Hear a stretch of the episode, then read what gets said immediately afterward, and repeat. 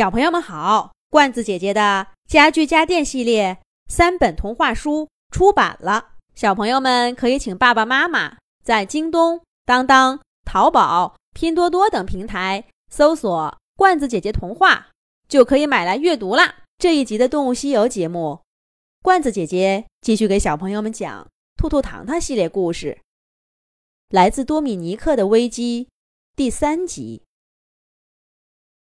叔叔，我是小米，兔兔和糖糖来了，快出来吧！在那只受伤小鹦鹉的指引下，兔兔和糖糖终于找到了多米尼克国鸟在飓风中的藏身地。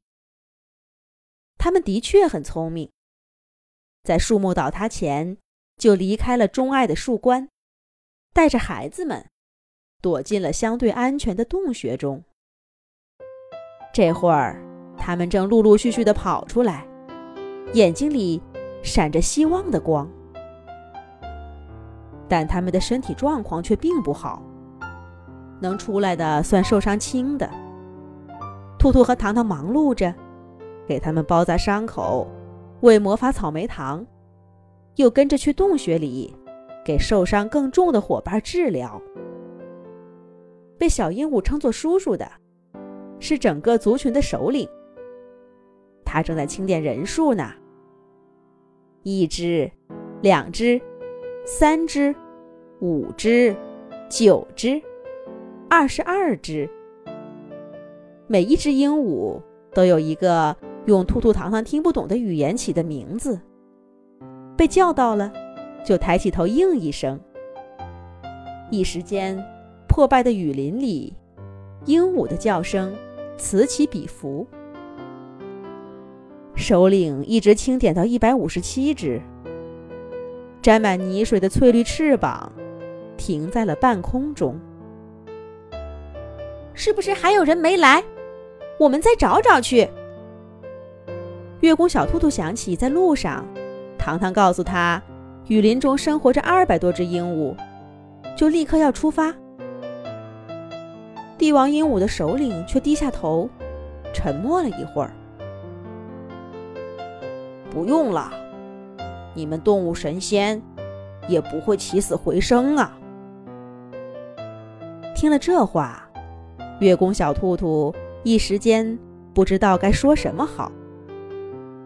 但鹦鹉首领含泪的眼睛却一转，看着兔兔说：“不过。”我们可不止一百五十七只鸟，还有这个。兔兔和糖糖跟着一瘸一拐的鹦鹉首领走进另一个小小的洞穴，吃惊的发现这里竟然有一颗鸟蛋。天知道这些鹦鹉是怎么在飓风中保护了这个小家伙。如今，在清晨的微光下。兔兔仿佛看到，它不屈的生命正在蛋壳中涌动着。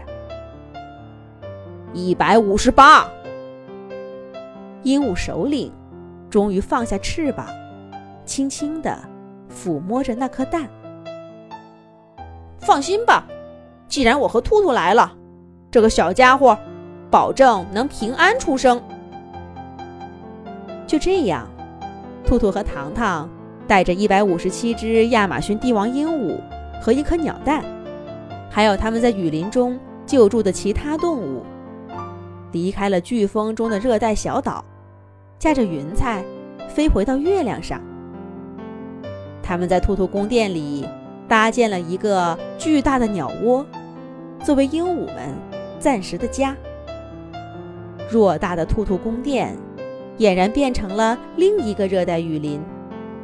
冷清的月亮都热闹起来了，而那只在蛋壳里的小鸟，也在来到兔兔宫殿的第三天破壳而出，成了兔兔宫殿里出生的第一只鸟。大家都叫它小不点儿。而地球上，多米尼克的飓风也已经过去了。这一天，小老鼠糖糖离开兔兔宫殿。去南美洲探查情况。可他却带回了一个坏消息：雨林恐怕无法恢复从前的样子了，只剩下一小块地方还有树。看着糖糖带回的照片，动物们一下子从美梦中醒过来。美丽的月亮终究不是家，可是家还回得去吗？要不换个地方住吧，这事儿包在我和糖糖身上，保证能找到一个跟多米尼克一样好的地方。谢谢了，可我们还是要回到岛上去，那里是我们的家。鹦鹉首领拒绝了兔兔的好意。对，我们要回去，我们不搬家。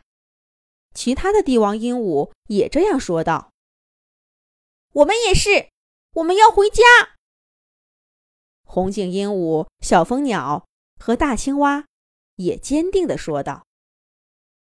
小老鼠糖糖拦住了兔兔接下来要说的话。两位动物神仙架起云彩，再一次去往加勒比海的方向。远远望去。整个小岛依旧像一片废墟。可是，他们放下动物的地方，一棵棵绿色的小草和树苗正破土而出，勇敢地站在被飓风吹倒的前辈面前。帝王鹦鹉小不点儿踩着一片湿漉漉的树叶，清脆地说了一个词：“雨林。”